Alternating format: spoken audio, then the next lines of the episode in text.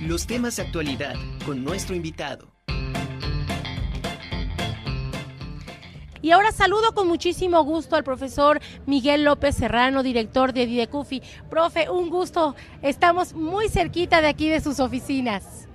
Sí, sí, estamos acá cerca de nuestro centro de trabajo. Perfecto. Profe, eh, ustedes tuvieron una, una participación muy importante precisamente en la logística de eh, no solo las actividades, sino en la carrera de, de Botargas, que fue una de las que más, más este, estudiantes, más universitarios reunió y, y- y que se dio cita precisamente aquí en el estadio de, de, de béisbol, ¿no? Sí, así en- nos tocó la logística de todo el evento, de carrera de butargas y carrera de disfraces, donde participaron que más de 40 butargas y más de 80 disfraces. Y obviamente pues tuvimos la suerte de obtener el primer lugar con nuestra butarga. Ganamos el primer lugar eh, en esta ocasión y qué bueno que quedó en la universidad. Pero estuvo muy, yo creo que fue un evento que tenía muchos años que no se realizaba y que llamó la atención a todos los universitarios. Estuvo repleto el estadio, creo que hizo falta lugares, pero creo que va a dejar una marca de, este, de esta kermés.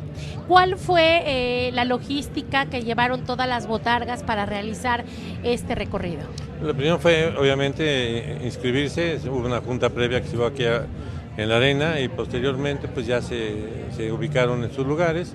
Fueron varios hits, un hit de carreras, de, de carrera de butargas, un hit de, de disfraces. Eh, obviamente tuvimos que poner eh, abastecimiento con agua, tuvimos que poner eh, servicio médico de fisioterapia que pensamos que no iba a ser necesario, pero fue muy necesario. Muchas butargas quedaron eh, exhaustas, tuvieron que. Los fisioterapeutas no se daban abasto, pero afortunadamente no pasó de eso, de, de un cansancio, de un calambre a lo mejor, pero una luxación, pero ahí quedó todo bien.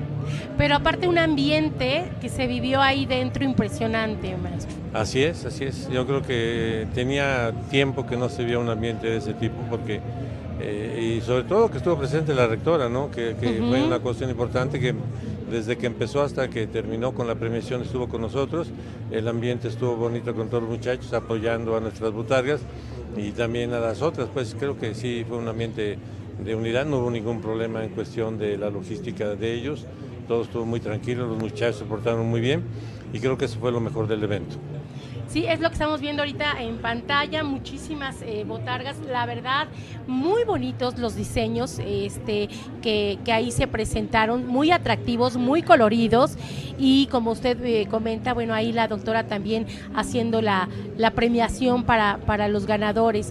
Y bueno, no solo es este evento ahorita el que, el que tuvo Didecufi, ¿qué viene ahorita en las, en las próximas este, semanas? Ya estamos ahorita con el evento eh, Torneo de la Amistad de diferentes deportes de contacto sobre todo, eh, con la idea de, pues, de re- rescatar nuevos talentos, pero también de darle la oportunidad a la gente, a los estudiantes que participen en las disciplinas deportivas que tenemos.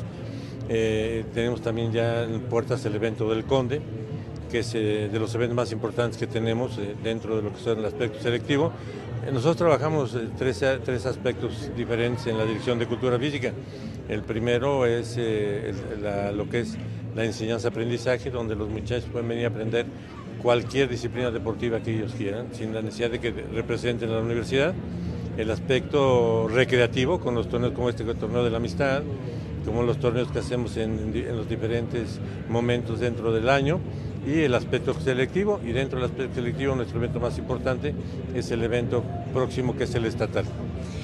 El torneo de la amistad, ¿cuándo se va a llevar a cabo? Ya, ya empezó, ya está, eso termina en el mes de marzo, Ah, porque en el mes de marzo iniciamos con el torneo de, del Conde, entonces ya empezó en el caso de, por ejemplo, de fútbol 7, se inscribieron más de 100 equipos, como 120, 140 equipos que estuvieron ahí participando en fútbol 7, que ahora está llamando mucho la atención, pero también en fútbol, en básquetbol y en los demás deportes hubo una buena participación. ¿Cuál es el, el deporte o la disciplina deportiva de alguna manera más demandada? Ahorita el fútbol 7, ¿El fútbol, fútbol 7? Sí, a- a- ¿Para ese en las dos ramas? en las dos ramas, tanto femenil como femenil, y también para los trabajadores universitarios eh, les ha llamado mucho la atención el fútbol 7. Y ahorita tenemos también para el mes de abril un medio maratón de ajedrez, Ajá. que se lo realizamos aquí en el salón de, de convenciones que tenemos aquí, bueno, que está aquí en Ciudad Universitaria, que es en, el mes de abril. Tenemos el evento estatal del Conde que le comento, eh, selectivo para los eventos regionales y nacionales. Tenemos también el torneo de la amistad con el- la Liga Dominical. Iniciamos con unas ligas dominicales que son de voleibol de sala, voleibol de playa y que de una u otra manera también han tenido una buena participación, de, de manera que los muchachos eh, que quieran participar también tengan actividad sábados y domingos. ¿En qué horario eh, se van a realizar todos estos, este, todas estas actividades? Las actividades, el horario de la mañana y la tarde, esto de- dependiendo del número de equipos de, de participantes, es como se programan las actividades. Obviamente, por ejemplo, el voleibol de, de playa se realiza en la canchita de playa que tenemos, pero es mañana y tarde. ¿Y las dominicales?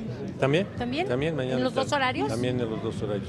¿Está abierto para el público en general o solamente para la comunidad universitaria? Está abierto para el público general, estas, estas ligas. Estas ligas están abiertas al público general. Teníamos también el torneo de, de la amistad, de- el torneo Lobo de natación que se va a llevar a cabo el 2 de abril, donde también es una- un evento abierto al, al público en general y sí hay mucha participación en eso. Muchas actividades que tienen ustedes programadas ahorita, profe. Así es, eh, de hecho eh, están trabajando también las escuelas infantiles de, de básquetbol, eh, de fútbol, de, de gimnasia, de natación, ¿A de partir de tenis. qué edad las reciben en estas A partir de los seis años están trabajando. ¿Seis años? Sí. Y está muy demandado. Tenemos voleibol, básquetbol, fútbol, eh, gimnasia, esgrima, tenis, este, natación. de todos los deportes, la mayoría ya tenemos escuelas infantiles que ha ayudado mucho a los niños, sobre todo a los hijos de los trabajadores, a que puedan traer a sus niños aquí a aprender alguna disciplina deportiva.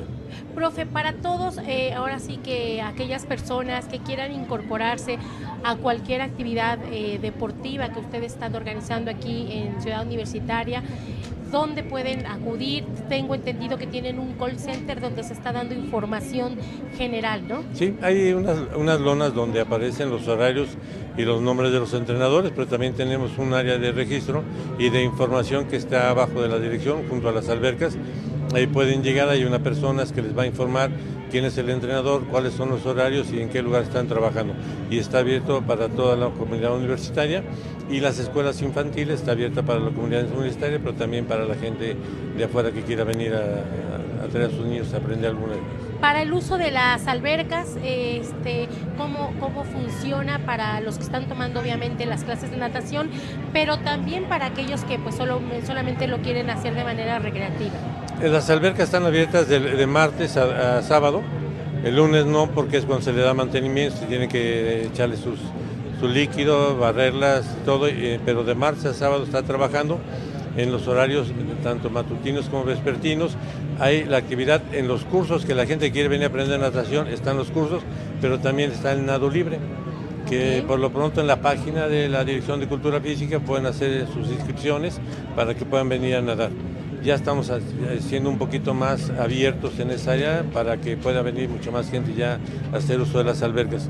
Si es gente de, de la universidad, presentamos su credencial y una cuota barata para ellos.